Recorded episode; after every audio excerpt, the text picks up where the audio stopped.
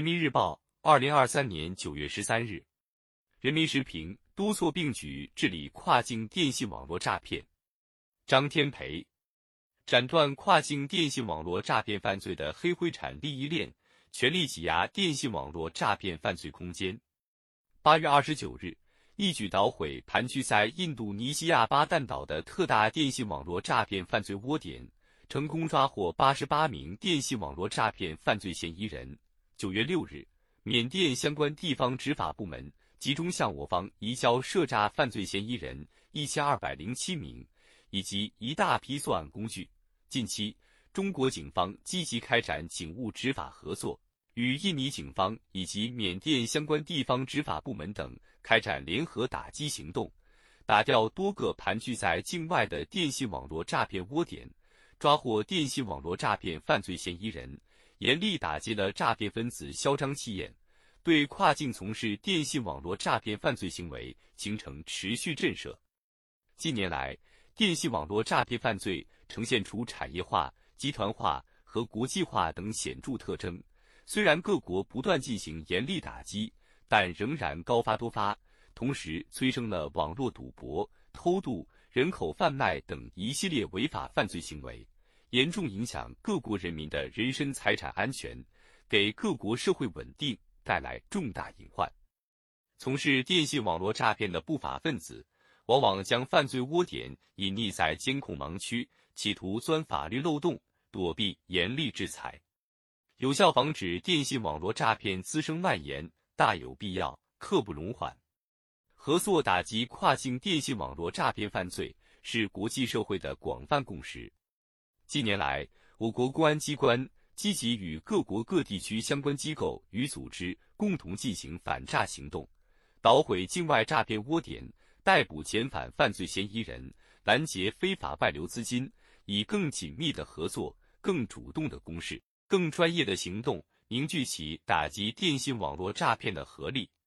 今年以来，公安部陆续派出工作组赴菲律宾、柬埔寨、老挝等多个国家开展国际执法合作，持续推进相关联合行动，向境外电信网络诈骗集团发起凌厉攻势，在一定程度上遏制了此类犯罪高发态势。同时，要看到各国合作。仍面临难题和挑战，比如各国对电信网络诈骗执法标准以及重视程度不同，导致办理跨境电信网络诈骗犯罪案件时，经常遇到取证难、抓捕难、遣返难、追赃难等问题。有的犯罪分子在境外地区长期居住，甚至加入了居住地国籍，在司法协助制度相对不完善的情况下，利用法律漏洞。逃避抓捕后的引渡和制裁，由此而言，铲除跨境电信网络诈骗犯罪土壤，必须坚持全链条纵深打击。针对当前跨境电信网络诈骗犯罪产业上游窝点、幕后组织者藏匿于境外等关键案情，要进一步积极开展国际执法合作。境外不是电信网络诈骗打击盲区，也不是可以逍遥横行的法外之地。在尊重各国法律法规的基础上，加强警务活动交流与情报信息共享，最大化推动司法合作，强化司法协助，提高打击的力度和效率，将对跨境电信网络诈骗犯罪进一步形成有力震慑。此外，还要全面推进我国边境立体化防控体系建设，切断不法分子出国从事电信网络诈骗活动的渠道。电信网络诈骗犯罪是一种可防性犯罪，要坚持关口前移、预防为先，综合采取多种防范措施，最大限度预防案件发生，减少群众财产损失。非重拳不足以惩恶，对电信网络诈骗犯罪必须始终依法从严惩处，对在境外实施诈骗等情形也绝不姑息，